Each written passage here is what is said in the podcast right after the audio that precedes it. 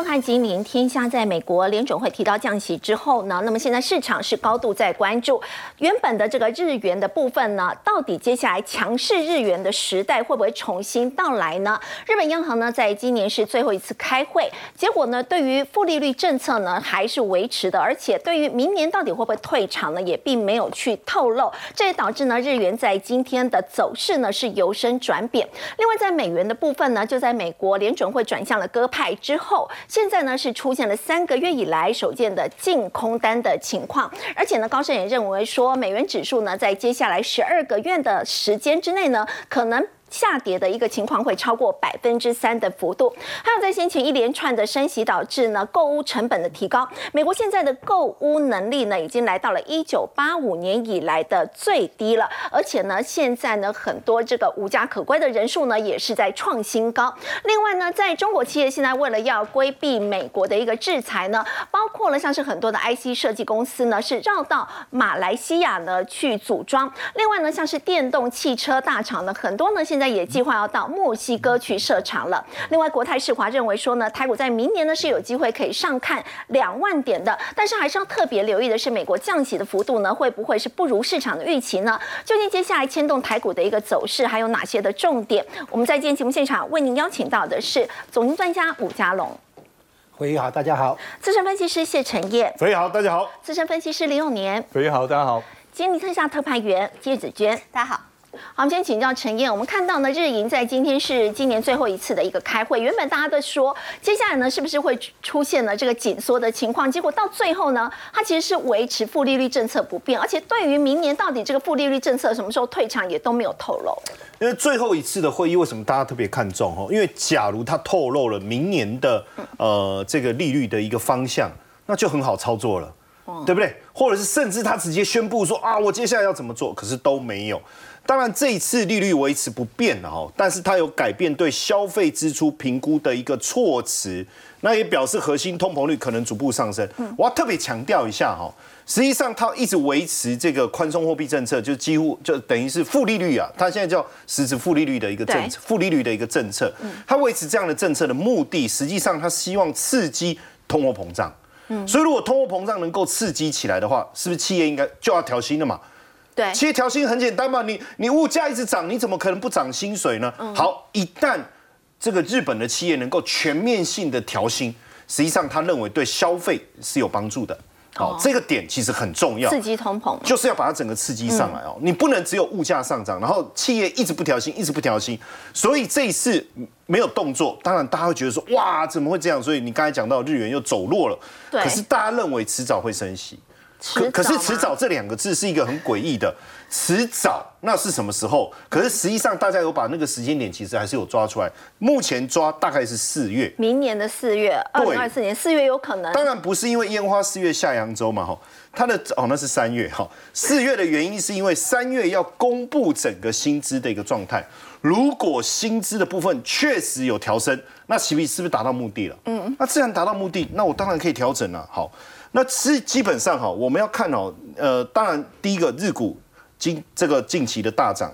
然后今年来也大涨了，这个这涨了快三成的日股今年真的表现很强。好，当然日股的大涨跟整个货币宽松其实还是有很大的一个帮助。嗯，那所以大家会一直思考说，哎，那日这个反正日股都大涨了嘛，那整个景气看起来也相当的好，那是不是应该可以升息？这个也可能也是一个猜测的因素。另外一个部分，我们在看日本十月的 CPI 已经来到三点三了，日本核心的 CPI 也来到二点九。点九。坦白讲。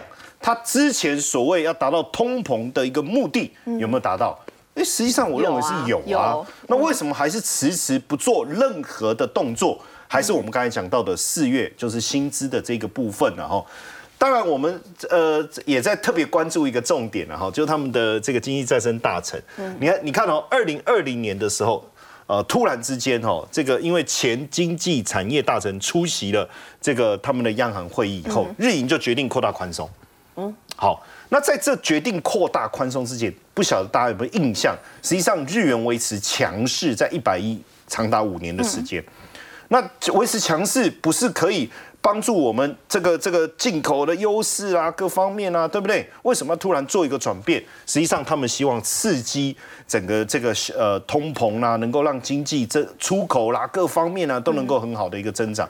所以这一次经济再生大臣又出席了会议，虽然他没有讲任何话，他也没有做任何的表示，所以不免引发大家的猜测。所以同样上次的这个。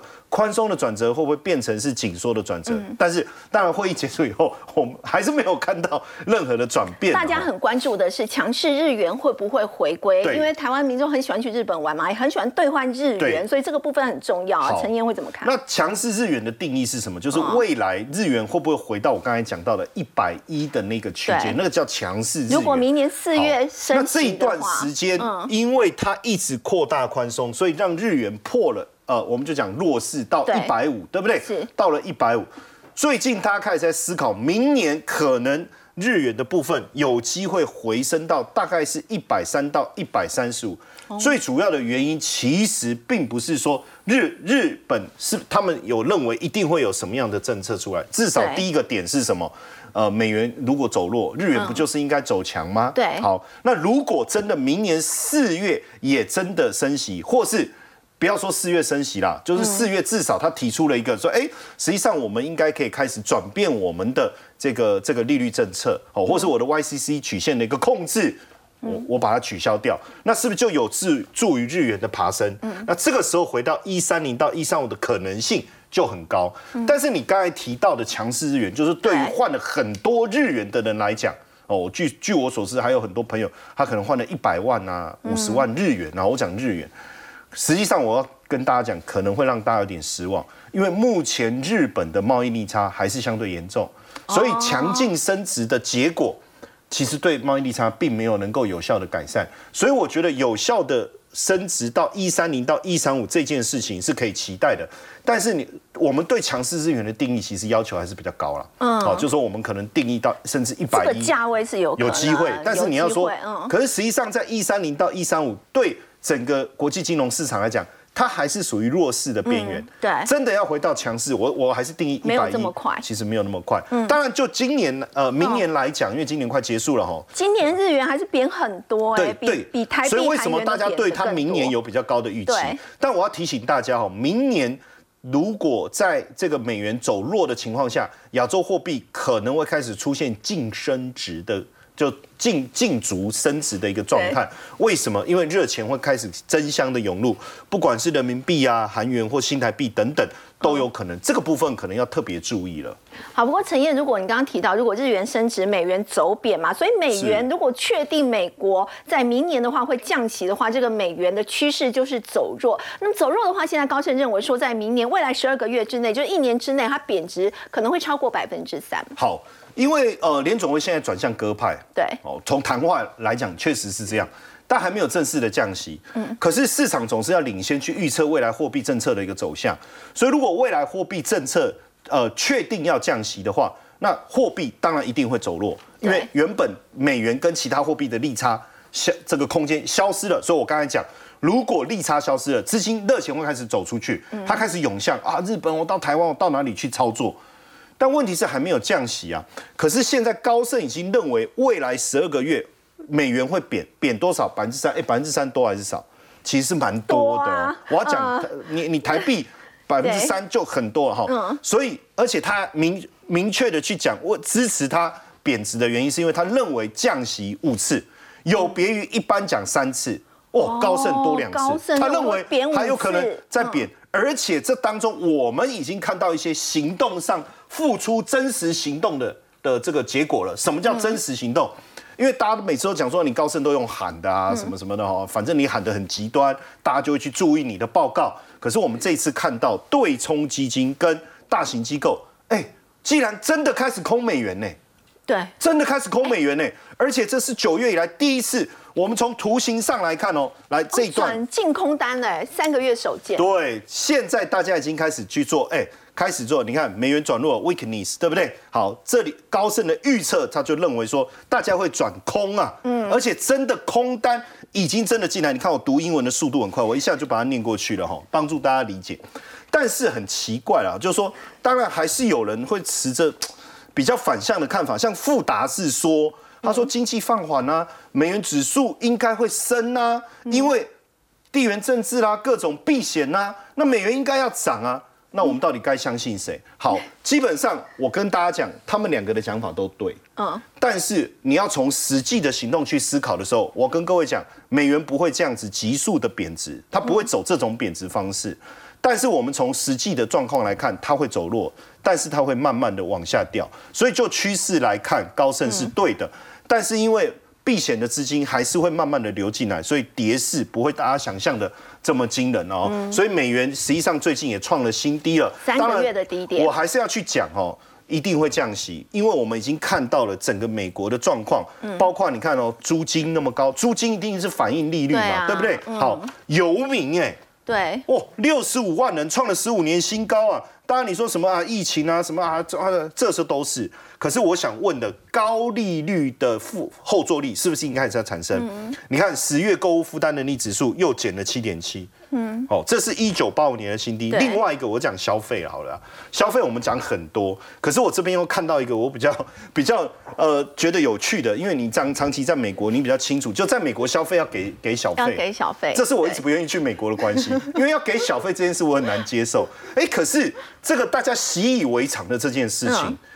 既然开始转变，他们不给小费，开始不愿意给小费，开始感到厌烦了吗？我觉得原因很简单，因为我的消费能力没有像以前那么好，我为什么还要给你小费？嗯，所以我觉得美元转弱，这应该是确定的，因为毕竟高利率所带来的副作用已经产生。那随着美元转弱，当然我们会看到的美元的弱势，后面开始会带来一些投资的转变。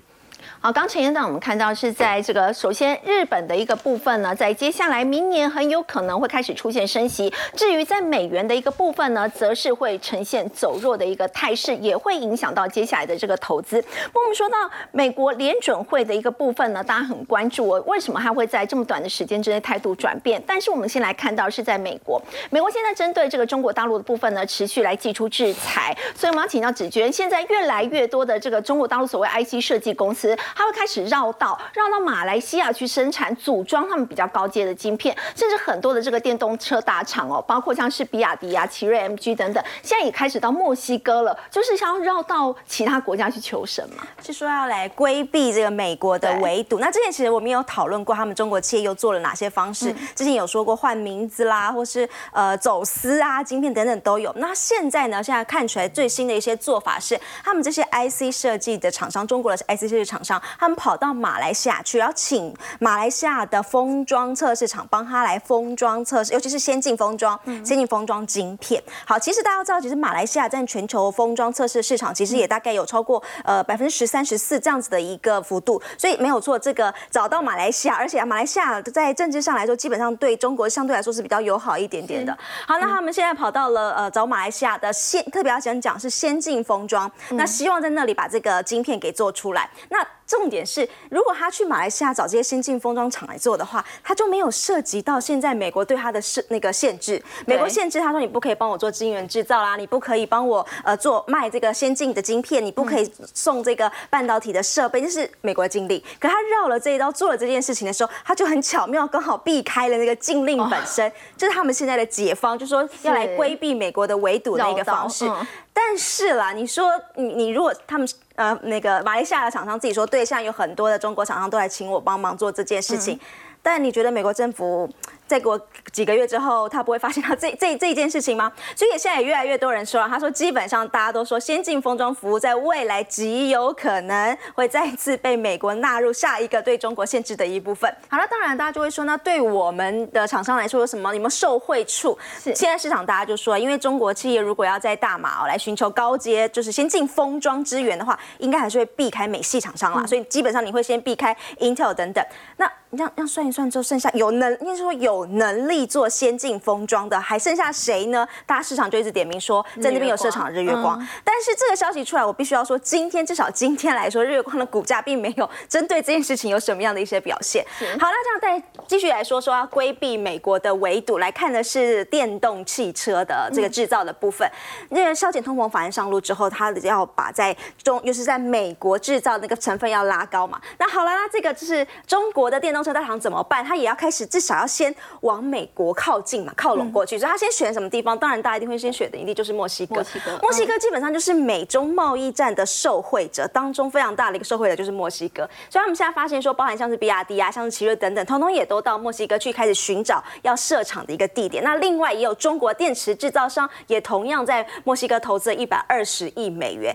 但是，其实墨西哥关于他们也坦诚，他们也很害怕。如果我真的给了地给你中国的厂商来这里设，他们也很害怕会触怒到美国的敏感神经。对对对，他们其实也有这样子一个担忧。所以我们说现在啊，这个中气绕道到马来西亚到墨西哥来求生存。好，那当然你说呃进这些 AI 高阶晶片之外，美国政府还有没有什么样下一步的新的动作？现在市场上大家有在讲的是，拜登政府从硬体做完之后，他们现在可能要做软体业，也要来做一些限制。他们说，现在对于云端的云服务，好，云服务，他们现在说，呃，也有包含像是亚马逊啊、微软，如果你要用这两家我们美国企业的云服务的话，那不好意思哦，你可能一样也要来先寻求我政府同意，你才可以过去。所以现在这也是在酝酿当中，从硬体下，大家说到呃软体上面，也有这个中美禁令的这样的一个关系在里头。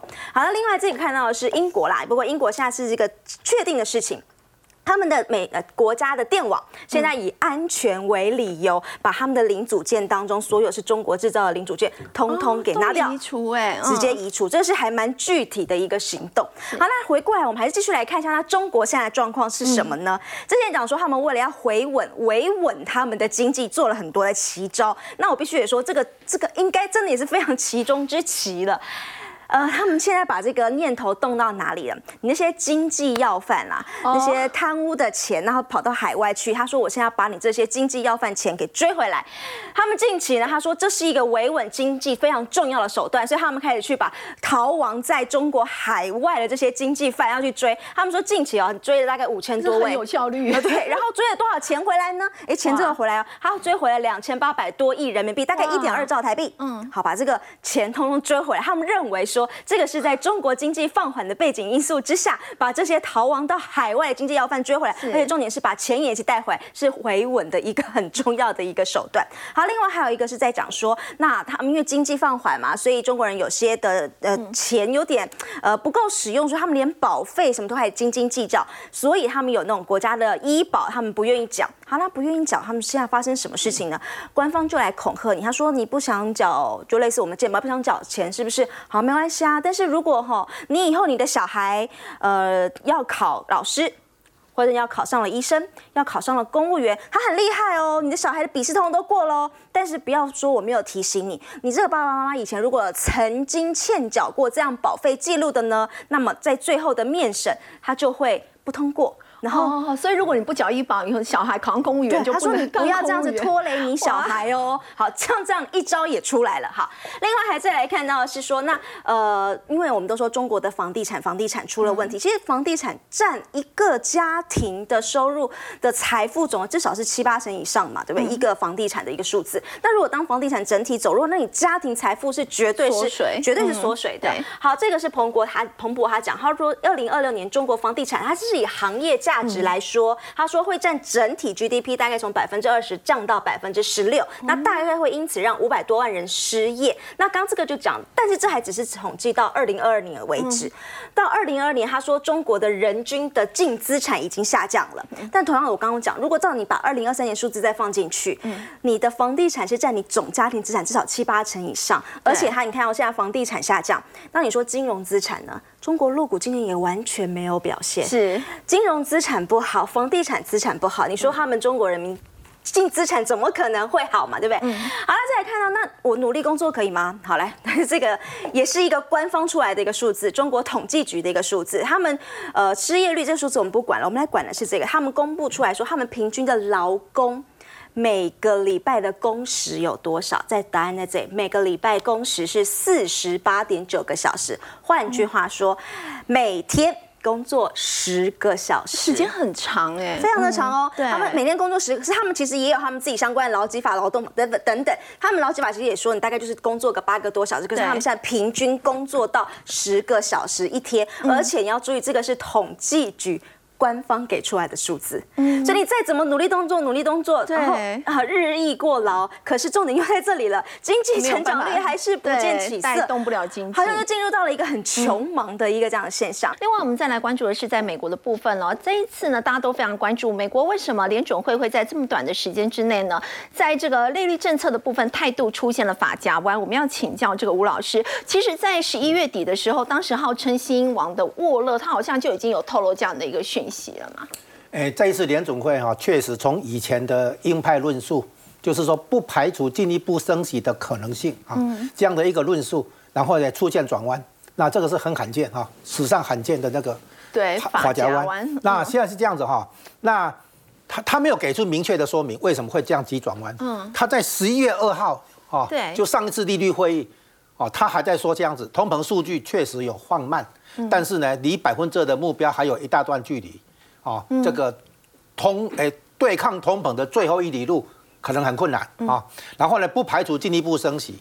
他这个说法就被当初解释为在对华尔街的降息预期哈泼冷水，嗯，啊，然后呢，这个目前也没有考虑跟讨论降息的问题，哈，当时就在十一月初哦，上一次会议，结果他一个半月后，这个转弯了哈。然后呢，十一月初还在讲升息耶。对对对，不排除升息的可能啊。那通膨呢，离这个目标还有一大段距离，通膨的最后一里路可能有困难，不容易的啊。这个降下来这样，那通常提到降息哈，如果要降息的话，那我们降对于降息的操作有这样的一个几个步骤。第一个，先把原来鹰派论述拿掉，就是不排除进一步升息，这个把它拿掉啊。然后呢，继续宣就是宣布不会再升息哈，然后确认呢升息高点出现，这一波升息循环高点出现是。啊，这个是要先讲，再来呢开始说讨论降息，内部有这个风声开始出来，媒体开始报道哦，内部在讨论降息这样子，然后呢最后会列出降息的经济条件，好什么情况下可以降息，然后呢最后甚至于预告哦我们即将要降息了，条件具备这样，降息的操作合理推推估它的步骤是这样，那现在这一次的利率会议等于那个把第一个。鹰派论述拿掉，第二个呢也宣布现在升息高点到了，不再升息，然后接下来要讨论，已经开始讨论降息。嗯，一看一口气走了好几步，哦，现 就是说你你就算你要转鸽派也行，但是呢你好好讲嘛，你你跟市场开始你开始慢慢转弯嘛。对，但是他现在转的很急，对他很他很急。嗯，这个怎么会出现这样？这个很罕见。那如果说你说从经济数据来看哈，那。经济数据的话，十一月二十九号公布，诶，说十一月那个底的时候公布的那个经济数据是 PCE，是十月份，嗯，哦，那个时候的数据的话呢，那个整体 PCE 的话是在那个三点零，然后呢，那个从三点四降下来，然后核心的 PCE 的话从三点七降到三点五，然后呢，十二月那个十一号的时候有 CPI 的公布，那 CPI 的话从原来的三点二降到三点一。那个核心的部分呢，从三点七降到三三点五，那个看起来没有跌破三呐，嗯，没有哦，核心的 CPI 还在四百分之四，哎，四点零，嗯，但严格讲来，它没有真的明显改善，有稍微改善，嗯，但没有说明显，说很明显的，哎，或者大幅度的改善还没有，嗯，就说有有改善这样而已，算算是可喜，但还没有到欢呼的地步，对，啊，怎么会让联总会这样？所以我们想来想去，注意到这个问题，就是十月二十八号。那个时候号称英王的这个沃勒哈，对，他已经在漏口风了。他说，如果通膨持续走低的话，明年春季联准会可以降息，因为他是鹰派了，通常不会讲可以降息的这种对口气、这种论调。对，所以当时候媒体已经说他在提前透露口风，透露口风，可是人家不相相信，都奇怪，因为跟鲍尔的论调不合嘛。嗯啊，然后这这个转，所以。我们判断哈，他在漏口风，所以这件事情联准会转折的这个事情应该发生在十一月。嗯，就那十一月二号利率会议到十一月二十八号这个中间的发生事情，应该是这样子，不是十二月上旬的利率数，哎，那个经济数据、通膨跟就业数据，坦白讲都没有这不足以支撑它这样转弯嘛。对。那看来看去一件事情，就十一月十五号，嗯，旧金山有拜习会。根据一些报道，哈，习近平专程跑这一趟，嗯，他知道会有很多抗抗抗议的事情，还还有个人安全的顾虑，他还愿意跑，就是说他有求于美国，要跟美国讲，就看看可不可以有一个就九千亿美元额度的一个方案，哈，让美国来救一下中国经济。那估计应该是被拜登拒绝，啊，就是说他专程来跟美国商量，看看美国可不可以帮忙。啊，缓所以和一下在。十一月中的时候，拜习会，习近平有希望美国可以提供一些帮助嘛？对，就中国经济，然后交换条件就是哈，他说，诶，十二零二七年以前没有攻打台湾的计划，没听说哈，诶，二零三五年以前也没听说啊，意思就是说他不攻有这样的一个说法，等于说他好像在交易啦，说我不打台湾，但是你可不可以救一下我经济这样子？哦但被拒绝了。应该是被拒绝了哈，因为拜登看起来没有说很高兴嘛哈。好，那如果是这样的话，意思什么意思呢？就表示说美国已经知道中国经济有重大问题，快要撑不住。嗯，那可是中国的经济体量的确是第二大，哪怕是打折以后了哈，因为它经济数据有水分的。嗯，据说打一，它号称是美国经济总量的七成了哈，但是呢，估计只有四成了。那即便四成来算，还是第二大经济体，还是比日本大了哈。然后这样的话，中国经济如果真的有出大问题的话，那会把全球经济跟美国经济拖下水。哦，所以很多国家都没有办法置身事外。如果中国不好的话，其他国家也会被影响。所以联总会在估计明年的话，美中国经济会把美国经济拖下水。这第一个，哦第二个呢，原来的货币紧缩效果终于要出来了。还有那个时间差了哈，嗯。估计明年会感受到紧缩的效果，再加上中国经济可能不妙，所以联总会有可能在提前部署了，超前部署了。算是预防性的对它不是因为自己经济数据给它明确的信号，对不对哦？然后在短短时间内转弯嘛，我们想出一个可能性，这是一个可能性。时间点很有可能就是这一次的因为他，因为他在十一月份的事情，不是十二月，十二月上旬有给经济数据，所以拜习会之后呢，沃勒就透露这样的一个讯息，有可能嘛。然后呢，就是说预防将来明年的那个经济衰退哈对，有可能来势汹汹。哦，所以呢，联所以联总会开始提前部署，有有这个可能性了。好，另外我们再来关注的是在这个台股的部分了。台股在今天呢，其实早盘小涨之后呢，很快的迅速就翻黑了，而且在今天呢，最后是失守了五日线。我们要请教永年哥，在今天我们看到收了一个黑 K 棒，这会不会吃掉在先前我们说的这个比较多头的一个走势？呃，到目前为止还没有，嗯，哦，还没有，因为今天呢怎么样？我们看到今天留了七十九点的下影线，哦对下它守住了这个十日线哦，然后呢，今天收黑只有收黑七十五点所以它等于说盘中的反弹已经反弹了二分之一了，算是一个比较强势的反弹。不过呢，我们从一个观点来看啊，我们就说现在这个多头趋势是不是真的被破坏掉了？我们这样子讲啊。美国的股市呢，道琼指数跟费半都在创新高，对我们为什么不能创新高？对不对？哈，那照理说我们比较轻薄短小，应该很容易啊，哈。那最主要原因在这里，最近的走势呢不如市场的预期哦，好像有一点点疲弱。对那最主要一个，第一个外资现在休年假，对。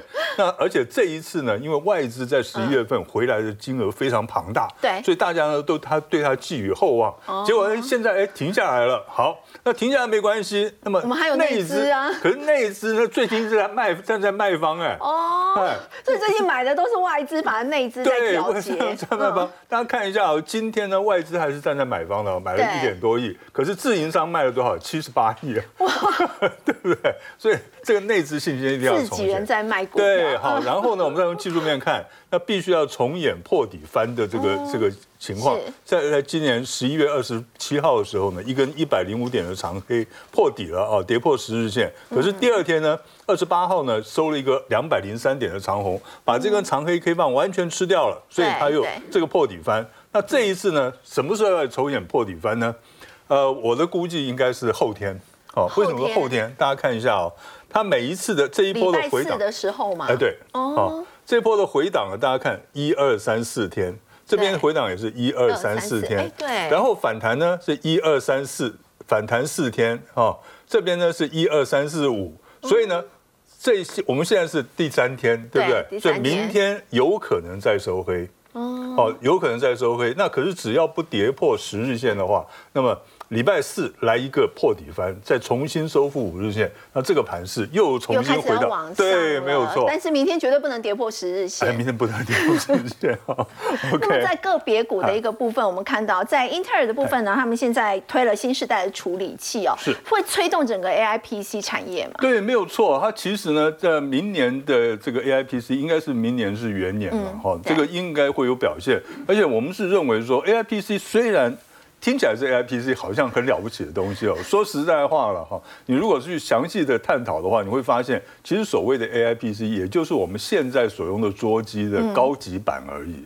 哦，并没有，并没有这么的了不起，不是真的有什么 AI 很炫的功能吗？并没有说哇，又非常炫的。这会被视为是产业的拐点吗？这是一个拐点，没有错哈。这个它虽然呢不是像大家预想象的这么的了不起，可是它确实是个了不起的东西，这是第一个，而且它算是高阶的东西，对，它单价会比较贵一点。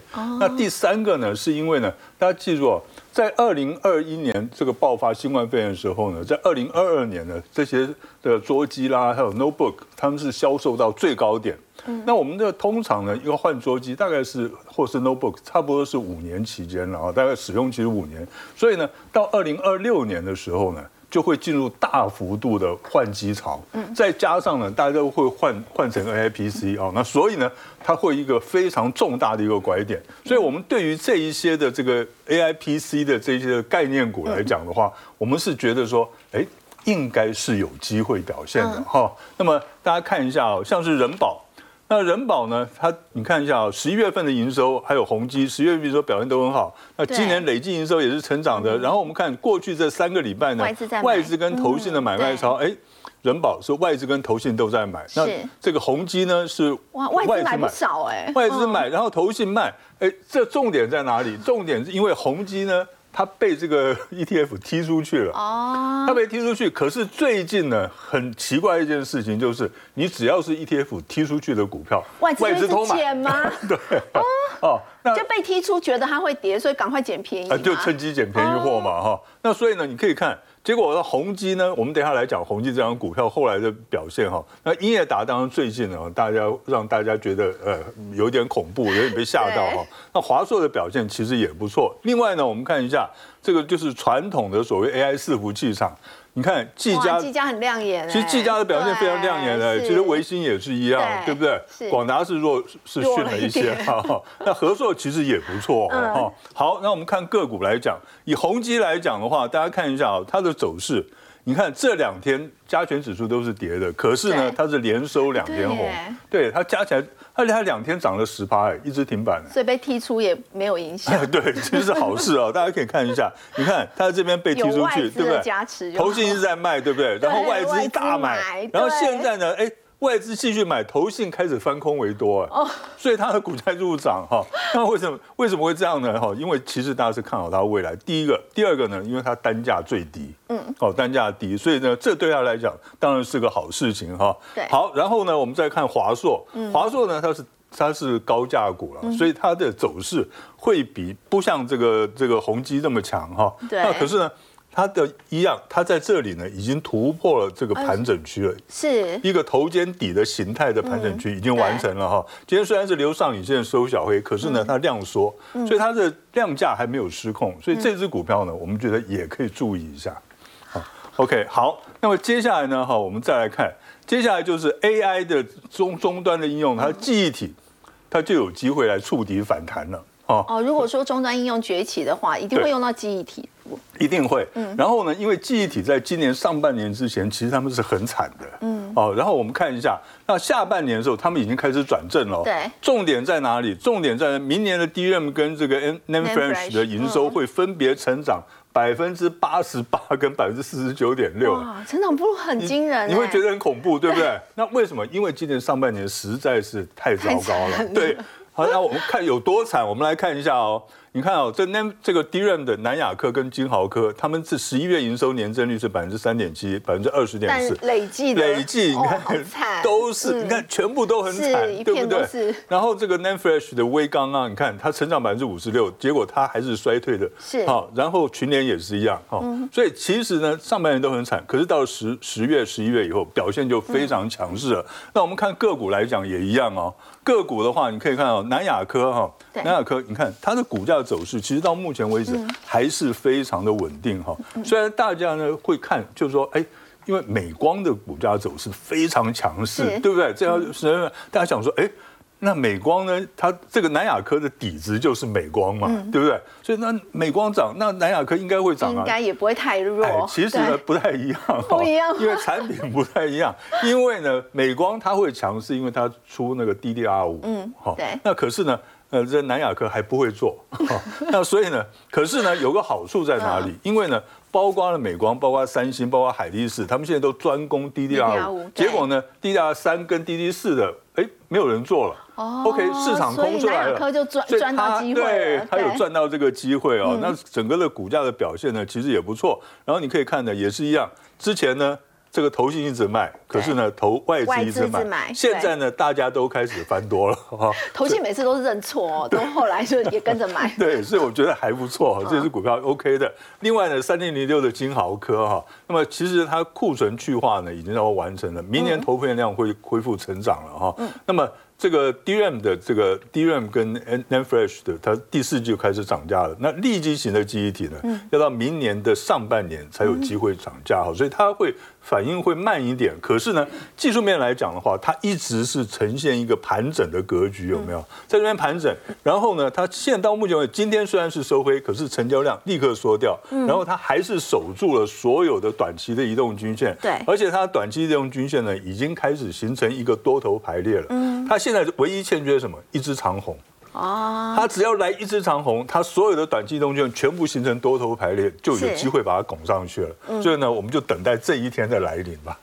好，我们先休息一下，稍后来关注的是呢，摆脱疫情的阴霾，现在餐饮业呢是在掀起了新一波的挂牌潮。我们稍后要来关注的是竹间呢，在这个月要登陆新贵了。那么现在也预期说呢，到了二零二五年，它的营收有机会来挑战百亿。我们先休息一下，稍后来关心。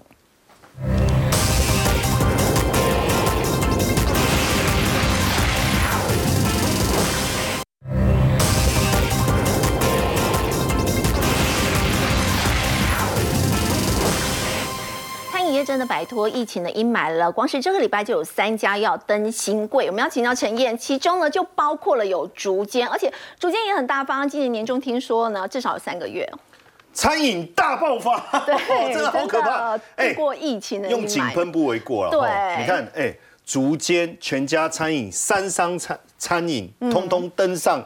这个上市柜哈，呃，应该说新贵了哈。对，之后大家都会转转上市柜上市柜啊。那我觉得要转应该不难呐，因为你一旦上去，你的财报各方面都通过考验，直接就转上去了。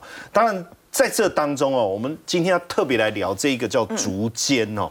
那这个呃，冬天一定要吃什么？一定要吃火锅。你知道台湾人有多 有多喜欢吃火锅吗？你今天想要吃一个火锅，你就发现这一家也客满，那一家也客满，那一家也客满，那一家也客满。这当中当然呃，吃火锅有很多好处啦。哦，你你吃你的，我吃我的，对不对？就是你喜欢吃的料，我喜欢吃的料，我们可以分开。再来还有一个好处是什么？哎，吃火锅的时间会拉长。一般来讲，大概一个小时到一个半小时，家人聚餐也非常的适合。所以呢，竹间也在这样的一个一个背景之下，哦，当然就这几年就这样串起来。这当中你看竹间，哎，营收很吓人呢。现在的餐饮集团在疫情做过后，既然出现了这种我们看到的这个数字，很呃很吸引人哦。为什么我这样讲？你看哦。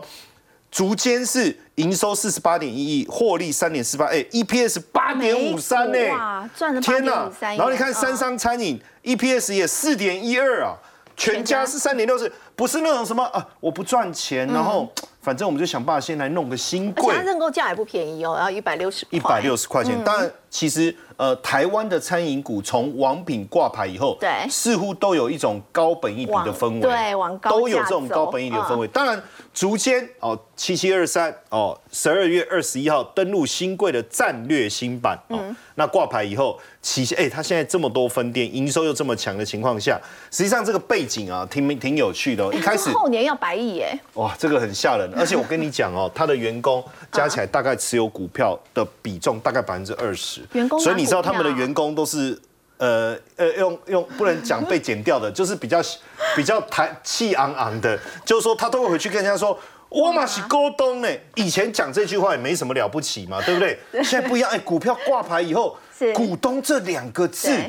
哦，甚至有父亲跟他儿子说：“你敢离职，我打断你的腿。”因为我我也买了不少张。那我们来看一下这个过程哦，因为呃，实际上很多人都问他说：“哎，你怎么创业啊？什么？”你说他不是餐饮本科出身的，他老板他原本在台中当助理，他老板要去做餐饮，他因为这样愤而辞职。哎，哎，这一位就是他们的董事长，叫林凯杰。然后后来他辞职以后，在基隆，人家说很年轻的四十七岁，很年轻。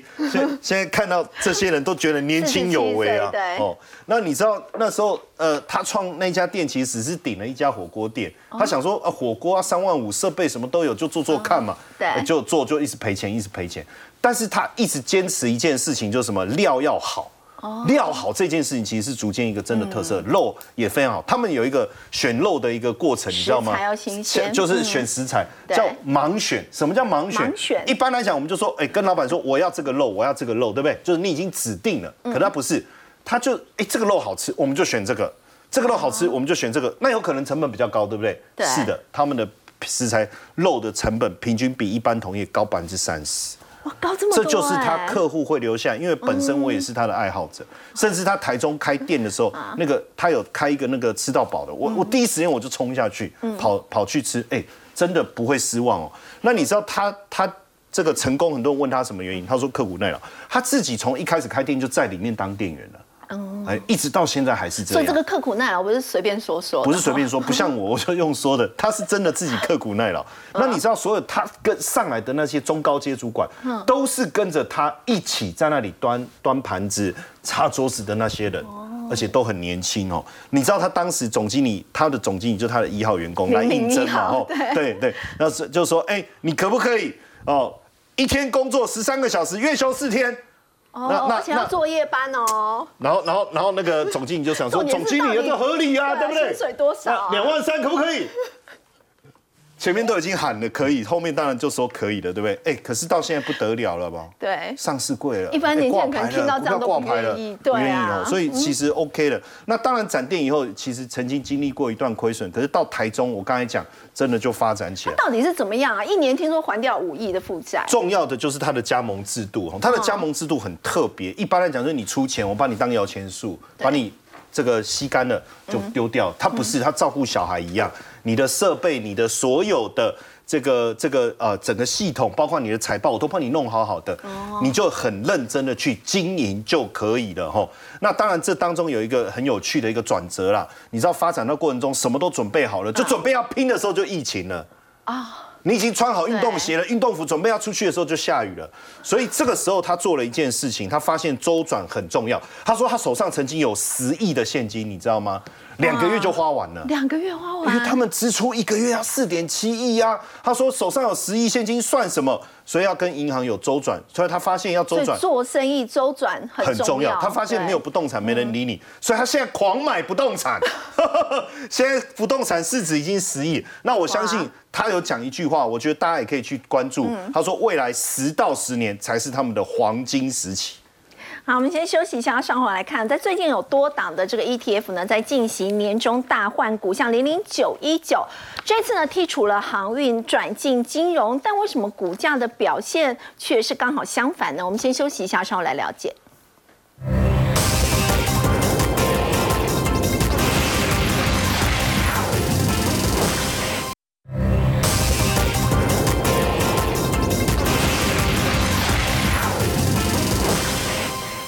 最近有多档的 ETF 在进行年终的大换股，像零零九一九，我们要请教永年哥，他是剔除了航运股，就纳入了金融股，但为什么反而金融股在跌，航运股在涨呢？你记不记得我们刚刚上一段有讲到，然后最近呢，哈，这个 ETF 在外资在跟 ETF 对坐，对坐，你踢谁？你卖谁我就买谁 你买谁我就卖谁，哦，结果呢就是对做的结果，所以我们就发现，哎，大家就觉得很奇怪，为什么零零九一九明明是纳入了这些，踢掉了这些航运股，结果最近航运股涨得一塌糊涂，对不对？它这三档的航运这个货柜三雄哦，它踢掉两档，阳明跟这个万海。那结果呢？阳明跟这个呃长荣呢，涨到现在还在涨，对不对哈？所以我们看一下这个到底他们这个外资跟投信是怎么玩的，然后呢，这外资是怎么吃这个投信的豆腐哈？大家可以看一下。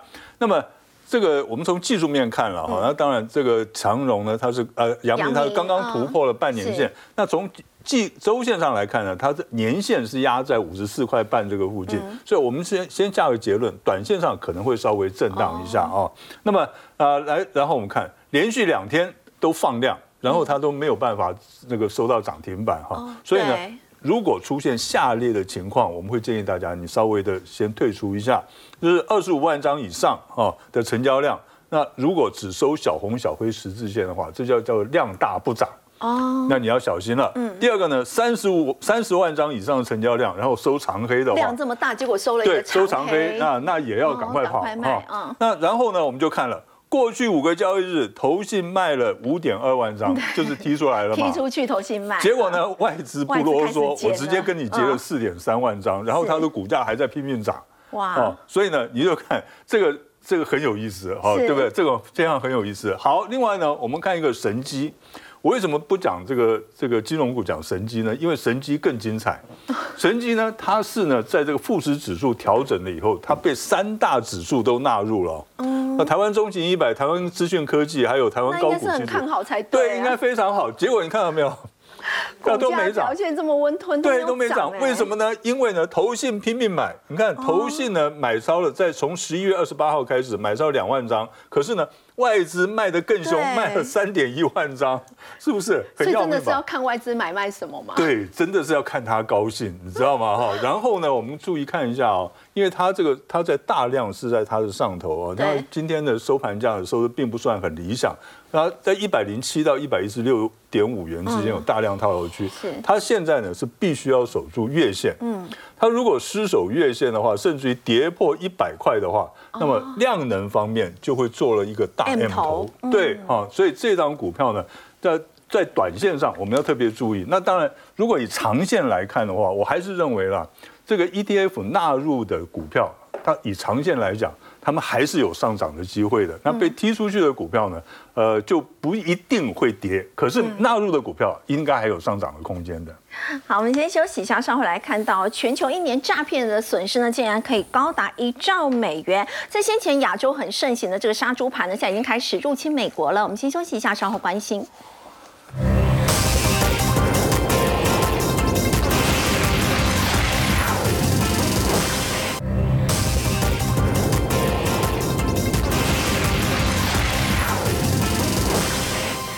现在诈骗横行呢，全球一年的诈骗损失竟然可以高达一兆美元。我们要请紫娟带我们看，先前在亚洲很盛行这个杀猪盘，现在也到美国去了吗？这个其实是一个非营利组织他做的调查，因为他说官方出来的资料的诈骗金额的数字，他认为不可靠，因为他认为说你被诈骗，你真的会去报警的比例大概只有七趴不到，所以他认为那样子的统计，他认为失真。所以这个非营利组组织他所做出来的这个数字来源是，他是去做一个面查，就是真的是人对人的一个面查，他所。得出来的一个数字，那他说这个全球高达其实将近四分之一，百分之二十五的人曾经都有被诈骗的的的状况，然后钱金额的部分是达到了一点零二兆美元，前二零二一年比起来才五五百五三亿，这是翻倍的这样的一个数字。好，那这边讲到这个杀猪盘，就是之前在边讲说，它其实是有点类似感情诈骗，再加上投资诈骗加在一起，它呃。手法不外乎就是说，哦，呃，我假装不小心打错电话了，然后再跟你聊一下，聊一下之后，先跟你建立一些彼此的情谊，建立彼此的情谊，再告诉你说，哦，我最近有一些投资，你有没有兴趣？或者说加加入什么 app，然后你可以怎么样？第一时间一定会先出金给你，一定会先给你一些回馈，但是接着接着就养套杀，当你真的进入到里头之后，这个平台一关，好，对不起，你的钱就拿不回来了。好，这是传统的杀猪盘。